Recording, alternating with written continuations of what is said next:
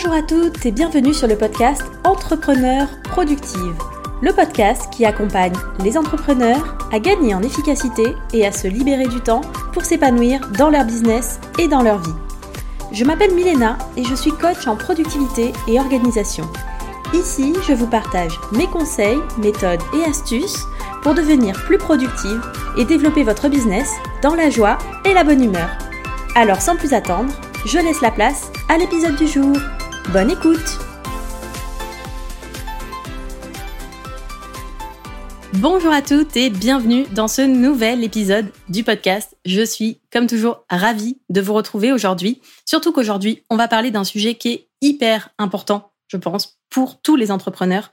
Et notamment quand on se lance, quand on crée sa micro-entreprise, quand on se lance dans l'entrepreneuriat, tout ce qui est administratif. Je sais, L'administratif, c'est pas le truc qui fait rêver la majorité des gens, excepté la personne avec qui je vais échanger aujourd'hui, puisqu'aujourd'hui, j'accueille Stéphanie Jonca, Stéphanie de J'aime la paperasse, qui est justement formatrice en création, en gestion d'entreprises spécialisées dans l'administratif. Elle a travaillé pendant 9 ans dans l'administration fiscale et aujourd'hui, elle a choisi de mettre ses compétences au service des indépendants, des futurs indépendants, à travers son organisme de formation J'aime la paperasse. Stéphanie, je l'ai invitée aujourd'hui parce que justement, dans l'entrepreneuriat, quand on se lance, parmi toutes les casquettes qu'on doit enfiler, il y a la casquette de DAF, de directrice administrative et financière. C'est pas forcément la casquette avec laquelle on est la plus à l'aise. Et pourtant, c'est vraiment nécessaire pour le développement de votre business de savoir quelles sont vos obligations, mais aussi quels sont vos droits quand vous créez votre entreprise et du coup de pouvoir anticiper aussi par rapport à ça, savoir exactement qu'est-ce qui va arriver en termes de coûts aussi, de sortie, de trésorerie. C'est vraiment des choses qui peuvent avoir un impact significatif pour votre business. Donc aujourd'hui, avec Stéphanie, on a parlé notamment des erreurs à éviter quand on crée sa micro-entreprise, des erreurs qui peuvent vous coûter beaucoup de temps, qui peuvent vous coûter beaucoup d'argent, qui peuvent potentiellement aussi vous coûter votre business. Donc c'est pas négligeable du tout comme sujet. Dans cet épisode, Stéphanie nous donne aussi plein de conseils quand on se lance en micro-entreprise pour gérer plus facilement ce côté administratif, où clairement, bah, plus c'est simple, moins on y passe de temps et euh, mieux on se porte. Donc vraiment, plein de conseils, plein de valeurs dans cet épisode. Je m'arrête là pour cette introduction. J'espère que je vous ai donné envie d'entendre parler d'administratif et que vous voyez un petit peu l'importance, l'enjeu qu'il y a derrière. Je m'arrête là et je vous laisse avec notre échange avec Stéphanie. Bonjour Stéphanie, bienvenue sur le podcast. Trop trop contente de t'accueillir par ici. Déjà, comment est-ce que tu vas? Bonjour Milena et merci de m'accueillir sur ton podcast. Bien, ça va très bien. On va parler d'administratif, c'est génial. Voilà, le sujet qui fait rêver tout le monde. J'espère que je ne fais pas fuir tout le monde dès le début. Non, non, non, je leur aurais bien vendu le truc euh, en introduction, t'inquiète pas. Puis ça fait pas forcément rêver tout le monde, mais c'est hyper important quand même pour tout le monde. Comme on va, on va en discuter, ça peut coûter cher, ça peut euh, en temps, en argent, en beaucoup de choses. Donc euh, c'est quand même des notions et des choses importantes quand on est en business d'avoir en tête. Exactement. Mais du coup, avant de parler administratif, micro-entreprise, est-ce que déjà tu peux commencer par te présenter, nous expliquer un petit peu qui tu es et qu'est-ce que tu fais? Alors, pour me présenter en quelques mots, je suis formatrice en création et gestion d'entreprise, spécialisée dans l'administratif, en particulier auprès des petites entreprises. Donc, euh, en gros, ma mission, c'est de rendre l'administratif plus accessible, plus simple euh, et plus clair. Et tu y arrives d'ailleurs très très bien, je trouve, sur tes contenus, euh, que ce soit le podcast, sur Instagram, etc. C'est clair que c'est beaucoup plus parlant quand je vois euh, tes posts que quand je vois des mails euh, des impôts ou, euh, ou même n'importe quel site des impôts c'est la traduction en français. voilà, c'est ça. Et du coup, est-ce que tu peux nous en dire un petit peu plus sur ton parcours? Comment est-ce que tu en es arrivé là? Je sais que tu ne t'es pas réveillé un beau matin en te disant tiens, je vais, euh, je vais faire ça et je vais démocratiser euh, l'administratif et euh, tout ça pour les entrepreneurs Non, en, effet, parce que en fait, j'ai toujours été dans l'administratif depuis mes études dans le cursus de l'expertise comptable. Ensuite, j'ai passé neuf ans dans l'administration fiscale en tant qu'inspectrice des impôts. C'est bien que tu parles des impôts. et c'est là, en fait, que Dans tout mon parcours, j'ai beaucoup travaillé en service des impôts des entreprises, donc j'ai vu la gestion des entreprises côté administration. Et puis surtout, ben, toutes les personnes qui arrivent avec des problématiques qui pourraient être réglées de manière très simple si simplement elles avaient eu la bonne information au bon moment ou euh, simplement avec euh, d'autres mots pour que, que ça soit, ben, c'est ça, plus, plus accessible en fait. Et euh, toutes les difficultés qu'il y a derrière, c'est toujours dommage. Et donc, c'est comme ça que j'ai lancé un, un, blog à la base. voilà, blog, j'aime la paperasse, on va rendre ça plus cool. Et puis au fur et à mesure, c'est devenu mon activité avec une activité de, de formation.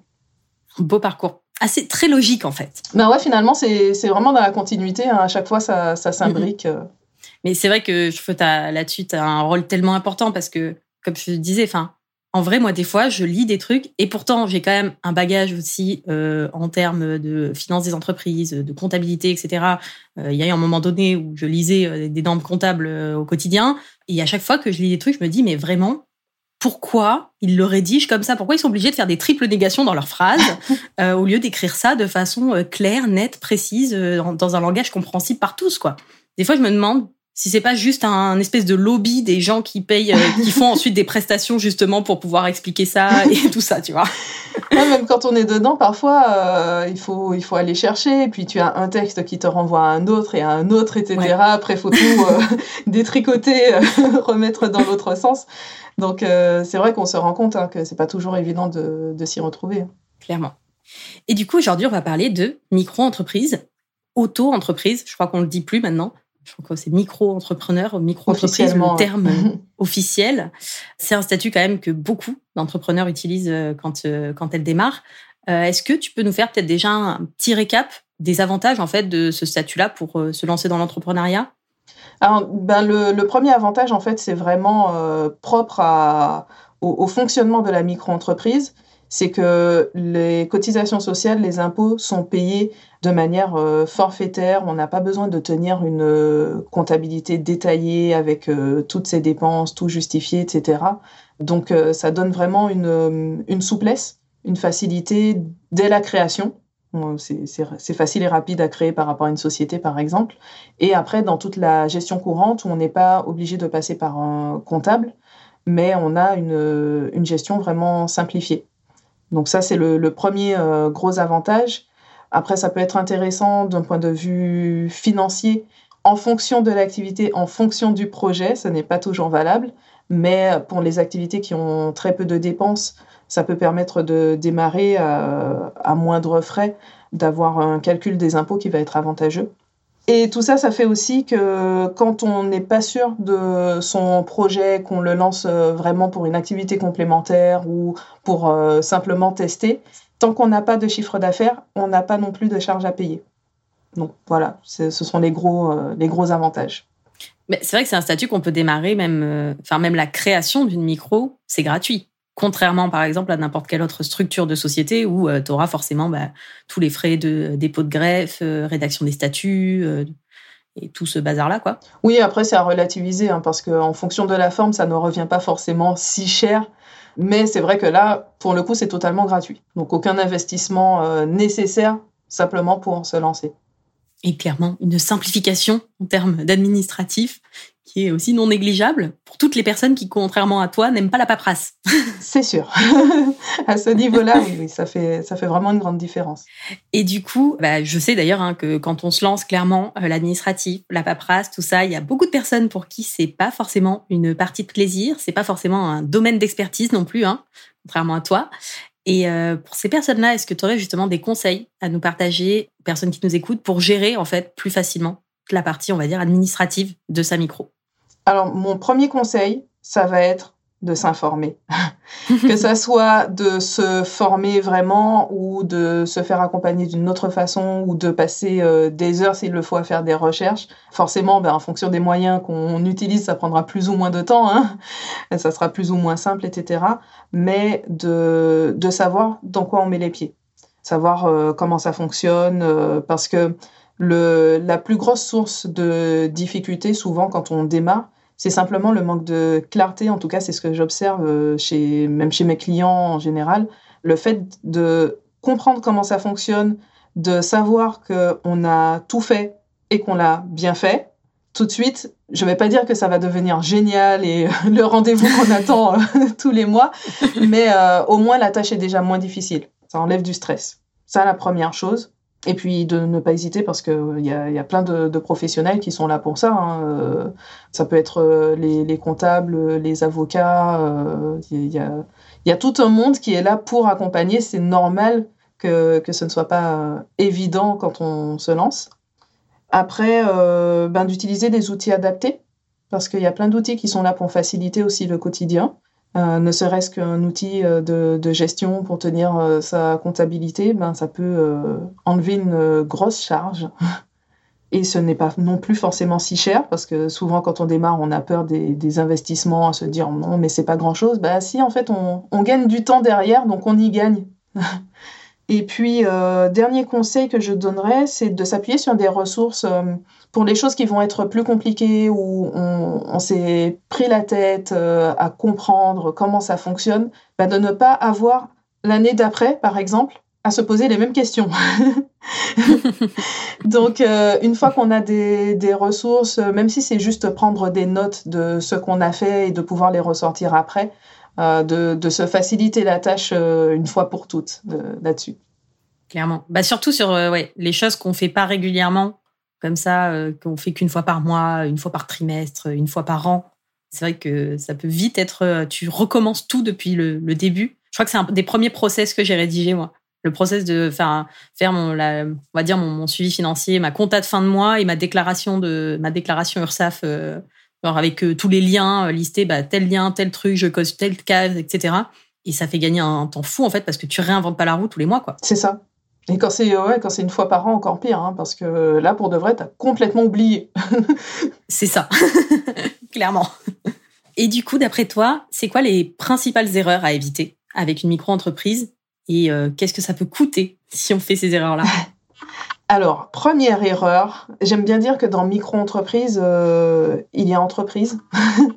de ne pas se dire que c'est euh, tout petit, donc euh, c'est rien. Voilà, il faut avoir en tête que c'est une vraie entreprise et que du coup, on a les mêmes obligations que, que n'importe quelle entreprise. Il y a juste des petits aménagements au niveau comptable, fiscal, mais on reste un professionnel.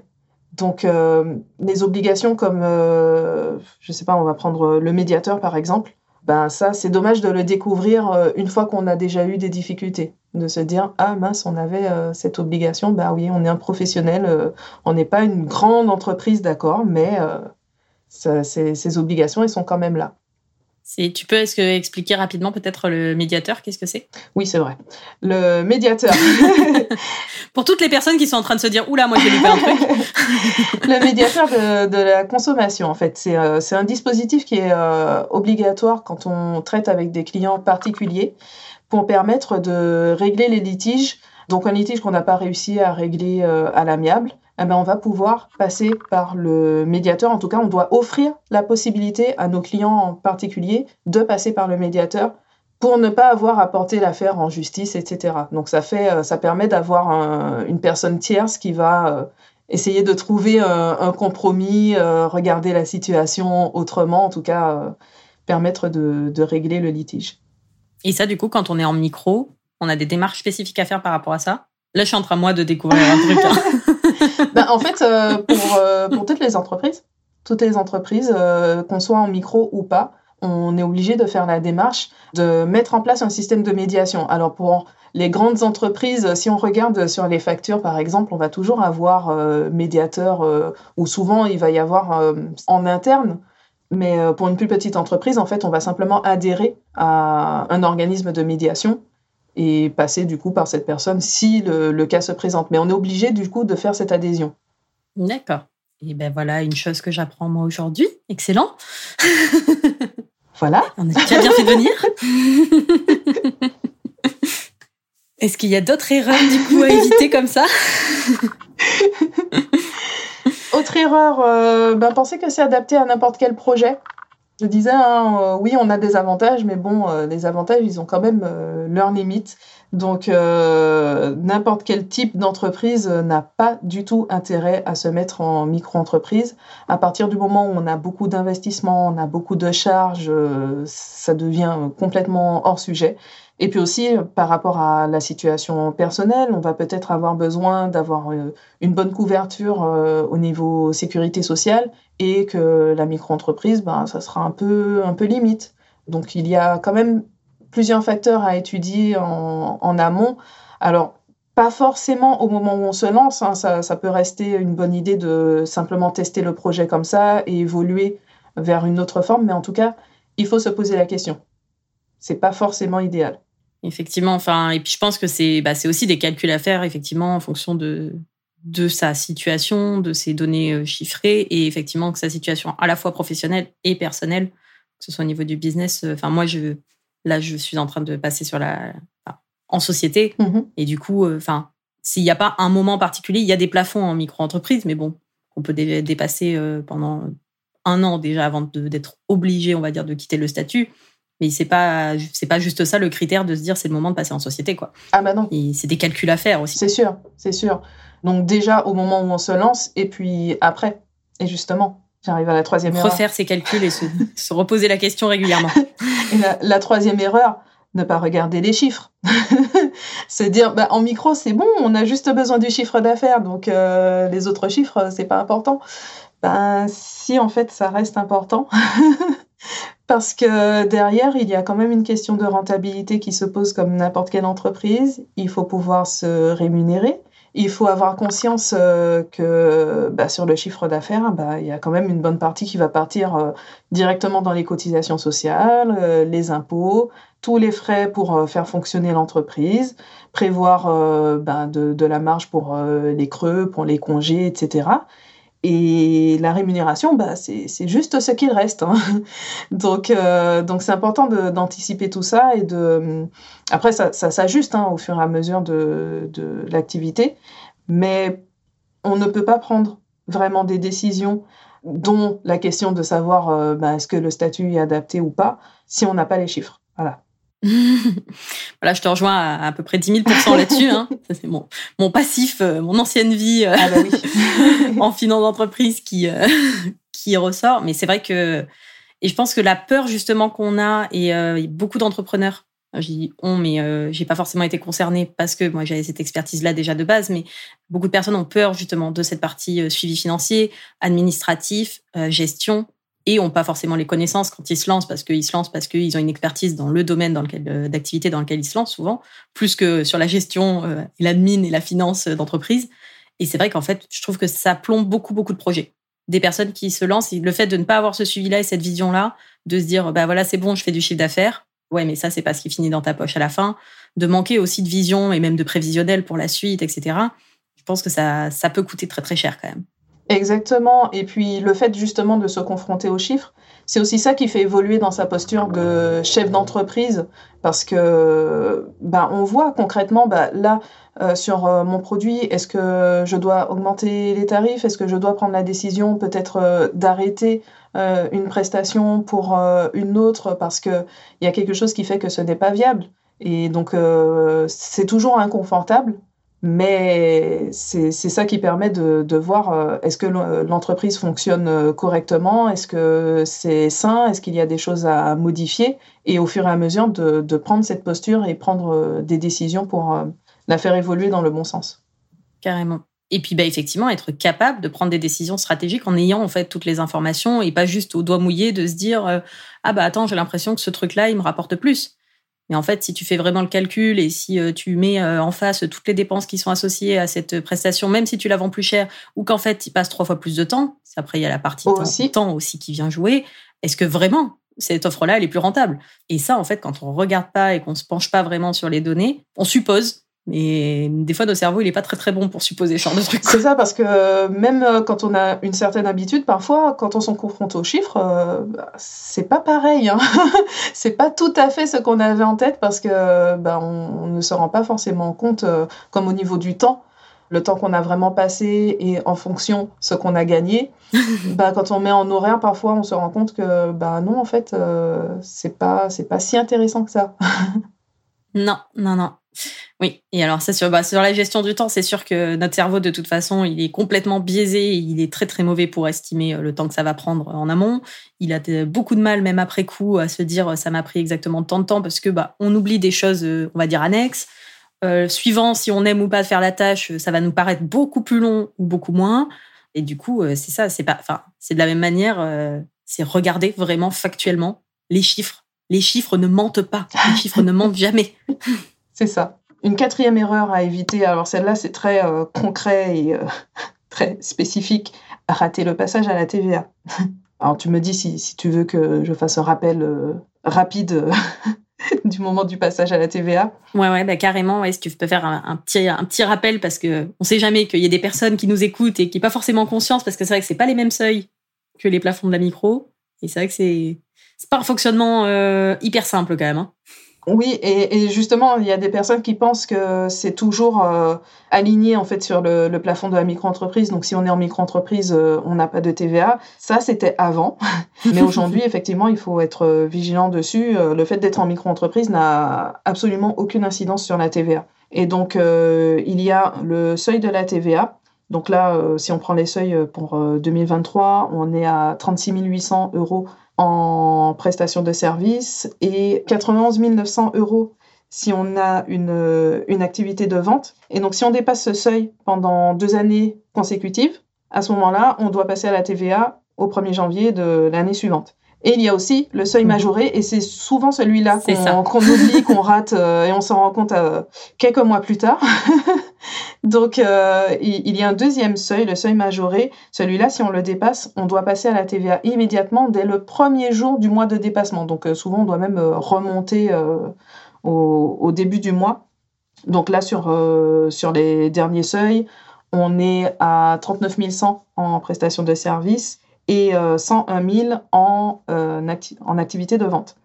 Et donc, euh, bah, si on les rate, la conséquence, c'est que la TVA, elle est quand même due, hein c'est pas mmh, cadeau. Bah oui, bien sûr. C'est hein. bien, bien un truc sur lequel l'État ne fait pas de cadeau, la TVA.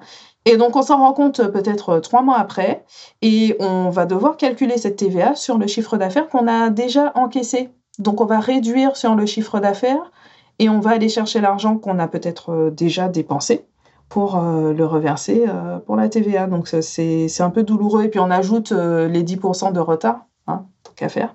Mmh. Bah oui. Donc voilà, c'est toujours embêtant d'avoir raté le moment du passage à la TVA. C'est vraiment quelque chose à anticiper, anticiper dans ses tarifs et anticiper dans sa gestion quand on se rapproche des seuils pour savoir que ben, il y aura ça et, et pouvoir ajuster en fonction. Oui, c'est vrai que c'est clairement quelque chose à, anticiper parce qu'en plus, du coup, le fait que ce soit rétroactif au premier du mois, déjà, ça veut dire que même si tu t'en rends compte au moment où tu le passes et que tu dis, bah attends, là, on est le, on est le 25 et euh, bah, là, j'ai passé le seuil, bah, en fait, ça veut dire que en fait, tu es redevable de la TVA depuis le premier du mois. Donc, c'est-à-dire depuis le premier, il faut reprendre euh, toute ta facturation et, euh, et venir appliquer la TVA dessus. C'est ça. Et si en plus euh, on a des clients en particulier, c'est sûr que bah c'est ça sort de la poche. Hein. Euh, on va pas aller voir les gens pour leur dire euh, bon en fait j'ai oublié de vous donner de vous faire payer 20% de plus. Donc ouais, c'est un peu délicat. C'est embêtant. ouais, faites attention au seuil, clairement, de la TVA. Ne pas louper le coche. Parce que ça peut arriver assez vite. Hein. C'est vrai que le seuil de 36 000 je ne sais plus à combien il est maintenant le seuil majoré, tu l'as dit, mais... 39 100. Voilà. 39 100, suivant euh, le développement de votre activité euh, sur de la prestation de service, ça peut quand même arriver euh, au cours d'une année. voilà. Ah ben ça arrive. Hein. Ça se fait plutôt bien si votre business se développe. D'où l'importance de suivre aussi ces chiffres là-dessus. Et si on est en plus dans l'année de la création et qu'on a une entreprise, enfin voilà, le chiffre d'affaires qui, qui, décolle rapidement, euh, il faut aussi avoir en tête que les seuils, ils sont pour une année entière. Donc, euh, si on a créé son entreprise en cours d'année, il faut faire un prorata. Alors, il y a des exceptions pour la TVA, on va peut-être pas tout détailler, mais, euh, mais il faut se poser la question, du coup, de bah, le, seuil réel, la limite réelle à, partir de laquelle on doit passer à la TVA, bah, de, de combien elle est. Que point d'attention et de vigilance. Voilà. D'où l'importance de s'informer, de se former. C'est ça. Ça évite, ça évite plein de, petites surprises comme ça. Hein. On n'a pas parlé de la, cotisation foncière des entreprises, pareil, c'est le genre de surprise. Mm. voilà, quand on découvre, euh, arrivé en décembre, euh, ah ben en fait, euh, il faut payer la, la quoi La CF, d'accord. et qu'on regarde le montant, et pour certaines communes, ben, ça peut être 150, 200 euros, bon, on va dire ça va. Mais quand on annonce 900 ou 1000 euros, ça va un peu moins. C'est-à-dire quand on l'a prévu, dans son suivi financier, dans son budget, etc., c'est quand même mieux. C'est ça. Sinon, ouais, la surprise qui arrive là, pile, pile point les fêtes, oui, pour le 15 décembre. ça passe, euh, ça passe moyen en général. Petit cadeau de Noël de fin d'année, comme on aime, de la part des impôts. Et puis, c'est surtout qu'en plus, c'est quand même quelque chose en dehors de. Euh, enfin, il y a la partie financière de. Ça, voilà, tu peux avoir des imprévus, des choses que tu n'avais pas du tout prévues et du coup, tu n'as même pas forcément la trésorerie pour, euh, pour les payer. Et en plus de ça, il y a un côté aussi stress, clairement, de se dire. Enfin, quand tu as un truc comme ça qui débarque et que tu t'y attendais pas, tu sais pas trop comment le gérer, tu vois, tu reçois un mail des impôts, enfin, il y a vraiment, euh, c'est un peu, un peu stressant aussi quand même, hein, clairement comme situation. Ah bah c'est sûr. Euh, et puis, euh, bah, voilà, ça peut remettre quand même des choses en, cause, hein, surtout si l'entreprise est encore dans une phase de, de développement où on n'a pas forcément beaucoup de chiffres, on n'a pas trop de marge. si on peut anticiper déjà, c'est plus confortable. Et puis derrière, il y a un peu un effet de, de panique aussi parce que en pratique, en général, il y a quand même des solutions. Hein. On, a des solutions d'étalement ou euh, oui. voilà. Justement, la meilleure réaction quand on est en difficulté, ça reste euh, de contacter l'administration en disant clairement, bah là, je vais pas pouvoir payer. Qu'est-ce qu'on peut faire euh, Comment on peut mettre quelque chose en place pour éviter d'avoir en plus des pénalités et tout le reste qui, qui s'accumule. Mais ça reste une situation qui est inconfortable. Clairement. Donc, euh, informez-vous, renseignez-vous, allez suivre, si vous ne faites pas déjà, le compte de Stéphanie, qui nous fait des petits rappels justement sur ce genre d'échéance, la CFE, tout ça, euh, assez régulièrement, au moment où ça tombe. Parce qu'en plus, la CFE, ce qui est traître, c'est qu'ils te, ils te le disent pas. Il faut aller sur ton compte, ton espace personnel, pour aller voir ton avis. Enfin, c'est pas un truc que tu reçois par la poste, c'est. Euh, faut que tu saches toi que ça arrive, quoi. C'est ça. Alors, si on a anticipé, on est encore sur l'anticipation, si on a déjà créé son espace et tout, normalement, on reçoit un mail. Mais euh, si on n'a fait absolument aucune démarche, ben, on n'est pas au courant. et quand on est au courant, alors il y a un moment où ça arrive par la poste, en général, c'est quand on reçoit euh, la mise en demeure ou euh, carrément les majorations parce qu'on n'a pas payé depuis un certain temps. Voilà. si on peut éviter d'en arriver là, mieux. Être au courant dès le début, c'est quand même plus sympa. C'est mieux. Et puis, je, rebondis sur le fait de, s'informer. Il y a aussi l'aspect positif parce qu'on pense toujours euh, au côté euh, bah, si je ne fais pas, je vais avoir des sanctions, les pénalités, les amendes, etc. Mais il y a aussi l'aspect où si on sait qu'on connaît ses droits, on peut utiliser ses droits aussi. Parce que l'exemple de la cotisation foncière des entreprises, ça me fait penser, bah, comme là cette année, euh, je prends mon propre exemple, j'ai reçu une cotisation foncière avec la taxe euh, pour euh, les frais de chambre de métier de l'artisanat. Sauf qu'elle est payée uniquement par les artisans. Et je n'ai plus d'activité. En fait, je comprends pourquoi j'ai reçu ça parce qu'à un moment j'ai eu une activité artisanale, sauf que je n'en ai plus du tout. Donc, ben, c'est quelque chose qu'on me demandait de payer à tort. Et voilà, ça permet de faire, euh, de demander la régularisation et bah, ça faisait euh, à peu près 240 euros euh, que, que j'aurais payé alors que je ne les devais pas. Et j'ai d'autres exemples comme ça où parfois ce sont vraiment des grosses sommes, hein, ça, se chiffre en milliers d'euros, où le fait d'être au courant du fonctionnement, bah, ça permet de se dire, là j'ai l'impression qu'il y a quelque chose d'anormal, je vais demander et on voit et on règle ça. Oui, parce que même les impôts, font des erreurs. Ah bah, ça arrive aussi. Hein. et c'est sûr que bah voilà, 200 et quelques euros dans ta poche plutôt que dans celle des impôts, bon, il est toujours, on préfère toujours que ce soit dans notre poche, quoi. Hein. Bah, surtout si, si ce n'est pas dû, quoi. Si c'est pas dû, oui. Ou on a les choses qui vont être payées deux fois. Ça, pareil, euh, si on peut éviter, c'est mieux. Clairement.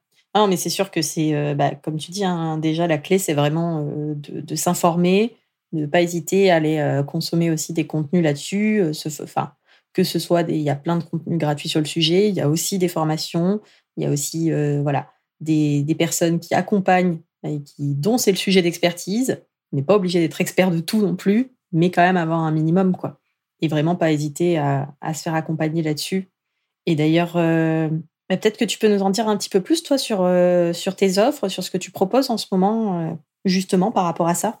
Alors, euh, bah, en termes d'offres, j'ai une formation principale justement sur la création, la gestion d'une micro-entreprise vraiment ciblé sur l'administratif. Hein. On ne parle pas de business plan et compagnie, mais vraiment cette, euh, toute cette gestion pour être au courant de ses obligations, mettre en place euh, sa gestion courante et euh, du coup gagner en sérénité parce qu'on sait comment ça marche et comment respecter toutes, toutes ces obligations. Et puis, et puis à côté de ça, une, une formation plus, plus récente consacrée au passage à la TVA puisque c'est quand même un moment clé qui a un impact euh, euh, en termes de, gestion et avec euh, différentes choses à, ajuster. Si vous voulez être accompagné, que ce soit sur la partie gestion micro-entreprise ou si vous commencez à voir venir le seuil de la TVA approcher et que vous savez que vous allez y passer prochainement, peut être intéressant de se former dessus et finalement passer ce cap plus sereinement aussi. Bah c'est surtout ça. Hein. Alors, il y a toujours des choses qu'on peut découvrir, euh, comme le médiateur. Mais du coup, oui, c'est le but, c'est d'avoir un cadre pour aborder tout ça avec plus de sérénité. Et puis, du coup, se décharger de, ça, parce que concrètement, dans, dans la vie courante d'une entreprise, on a quand même d'autres choses à faire. C'est toujours mieux de pouvoir se consacrer à son cœur de métier plutôt que de passer des heures à se casser la tête sur euh, l'administratif en se disant toujours, mince, euh, est-ce que j'ai pas raté quelque chose est-ce que ça va aller et tout ça? Clairement. Bah, c'est sûr que, voilà, généralement, bon, à part toi, la plupart des gens qui se lancent dans l'entrepreneuriat ne se lancent pas pour devenir des experts de l'administratif. Normalement, on a un cœur de métier qu'on a envie de faire la majorité du temps. Et euh, voilà, le côté admin, euh, c'est important de le comprendre, c'est important de le gérer. Ça fait partie aussi de, la posture et du rôle de chef d'entreprise. Mais c'est bien aussi si, euh, voilà, on peut faire ça tranquillement, sereinement et pouvoir y accorder aussi, simplifier les choses en fait au maximum pour, pouvoir se concentrer sur, sur l'essentiel. quoi. Exactement. Du coup, pour les personnes qui nous écoutent, qui veulent te découvrir, qui veulent en savoir plus sur tes offres ou te contacter, où est-ce que tu préfères qu'on les envoie, qu'on les redirige? Alors, bah, mon site, j'aime la paperasse.com. C'est là que qu'on trouve tout et tout. je suis également présente sur Instagram. J'aime la paperasse, pareil. Parfait, bah, je mettrai euh, les liens directement dans les notes de l'épisode. N'hésitez pas à aller voir et euh, à vous informer justement sur euh, toutes les possibilités, tous vos droits et vos devoirs. Et justement, si je peux préciser, dans, dans les droits, bah, il y a aussi les droits à la formation. On pense que c'est réservé aux salariés. Euh, une fois qu'on est indépendant ou qu'on est en reconversion, à part euh, vraiment les, des gros dispositifs de formation, mais que sinon on n'a pas droit. Et bah si, il y a toujours des possibilités de, de prise en charge, plus ou moins intéressantes. Hein, mais euh, du coup, ça, ça fait partie de, du côté dans, dans mon but de rendre tout ça plus accessible, j'ai fait les démarches pour que cette formation soit éligible au CPF aussi c'est vrai que ça, c'est hyper intéressant. Et c'est vrai que, ouais, je que là-dessus, euh, on n'a pas forcément toujours conscience de, ce qu'on peut avoir aussi euh, en termes de droits et pas effectivement que d'obligations euh, fiscales, administratives, mais effectivement le droit à la formation et tout ce qui est protection sociale aussi. Enfin, il y a plein de choses. Donc, en plus, il y a moyen de voir pour des possibilités de financement sur tes formations. Trop bien. Du coup, pour terminer un petit peu, déjà, est-ce que tu veux bien nous partager le meilleur conseil en termes d'organisation, de productivité que tu aies lu, que tu aies reçu, un conseil, une astuce, n'importe que euh, tous les entrepreneurs devraient appliquer d'après toi alors, pour le coup, c'est pas directement lié à l'administratif, mais ça peut s'appliquer quand même. c'est le fait d'avoir un, support écrit pour euh, gérer son entreprise. Alors, moi, je suis adepte du fait de tout centraliser. Euh, ben, je, pense qu'on sera très d'accord là-dessus euh, avec euh, Notion, hein, n'est-ce pas? Mais voilà, même si c'est sur, sur un support papier, un cahier, ce que vous voulez, mais de prendre cette habitude de d'inscrire les choses parce que derrière, ça permet d'avoir euh, des données pour ensuite pouvoir prendre du recul, pour prendre les décisions, pour euh, structurer aussi quand on a besoin de, de faire évoluer son entreprise. Euh. Et quand je parle d'évolution, c'est même pas forcément le fait de faire entrer d'autres personnes, de déléguer, etc. Ça peut, mais même quand on est seul, ça permet d'avoir un minimum de structure et d'organisation et d'alléger sa charge parce que on a des notes sur euh, ces process, euh, comme on disait, ben, de savoir euh, quand on fait telle déclaration, ben voilà comment on l'a fait et après on peut se référer à ça quand on en a besoin. Donc je trouve vraiment que c'est une, bonne habitude à prendre et après qui peut s'étendre finalement à toute la gestion de son entreprise. Complètement. Et je suis tout à fait d'accord avec toi. Et rien qu'en termes de charge mentale, de toute façon, notre cerveau n'est pas fait pour retenir l'information. Il n'est pas, il est pas câblé pour ça, il n'est pas construit pour ça. C'est pour ça qu'on a, c'est pour ça qu'on a inventé le papier. Hein. Euh, et avant ça, on avait des papyrus et, euh, et des murs de caverne. Enfin, voilà. Maintenant, on a Notion, c'est encore mieux. Mais, mais c'est vrai que, en fait, c'est s'obliger à, utiliser son cerveau pour stocker un milliard d'informations qu'il ne de toute façon va pas retenir correctement. Bah, il va en oublier la moitié, il va jamais les ressortir au bon moment. Ouais, c'est surtout ça. les faire ressortir au bon moment et, avec le bon contenu. voilà, et ça, ça, ça marche pas. Il sait pas faire. Il est fait pour réfléchir, il est fait pour avoir des nouvelles idées, il est fait pour faire des liens, pour analyser, pour tout ce que tu veux. Mais il est pas fait pour retenir. c'est qu'à un moment, ça fait beaucoup. Hein. Ben oui, Rien que, bah, par exemple, tout ce que tu dis, tu vois, sur toutes les démarches, les obligations, etc., sur euh, quand on est en, en, micro-entreprise, tout ça, bah, se le noter, le rassembler à un endroit, euh, se mettre des rappels dans son agenda, euh, se mettre des rappels dans son système d'organisation, savoir exactement qu'est-ce qu'il y a à faire et pas se forcer à tout mettre, tout garder dans sa tête. C'est ça. Excellent conseil, je valide à, à 1000%. et du coup, la dernière question, qui est-ce que tu aimerais entendre sur le podcast? Comme entrepreneur que euh, tu admires, qui t'inspire, que je devrais inviter d'après toi alors, je consomme euh, peu de contenu depuis, depuis un certain temps quand même, mais euh, la personne à qui je pense pour cette question, c'est une amie entrepreneur dont j'admire le parcours. elle s'appelle Priscilla Gore. Elle a un parcours d'ancienne fonctionnaire reconvertie dans, dans, la communication et je pense que tous les fonctionnaires euh, comprennent la problématique euh, quand on revient de la fonction publique et qu'on se lance dans l'entrepreneuriat, c'est, quand même euh, une sacrée aventure. deux mondes, deux salles, deux ambiances. c'est ça. eh bien, je connais pas du tout, donc je me le note et j'irai voir, j'irai voir un petit peu plus en détail du coup ce qu'elle fait. Tu me donneras sur le lien de son site ou ses réseaux. Rainbow Communication. J'ai essayé de mettre l'accent. Parfait, c'est noté. Mais écoute, merci beaucoup Stéphanie pour euh, toutes ces informations. J'espère que vous avez pris des notes, que vous avez peut-être euh, appris certaines choses ou peut-être des points de vigilance. Vous dites là, il va falloir que je fasse euh, attention à ça. N'hésitez pas à aller voir un peu plus en détail ce que Stéphanie propose sur son site, sur son compte Instagram aussi. Il y a plein plein de ressources. Tu as un podcast aussi. Donc vraiment, il y a de quoi faire. Et puis, euh, si vous voulez être accompagné, en plus, vous pouvez profiter euh, du CPF vu qu'elle est organisme de formation. Donc, euh, n'hésitez pas si vous avez besoin d'aller voir un peu plus en détail ce qu'elle vous propose pour justement être plus sereine dans la gestion de votre micro-entreprise. On y croit.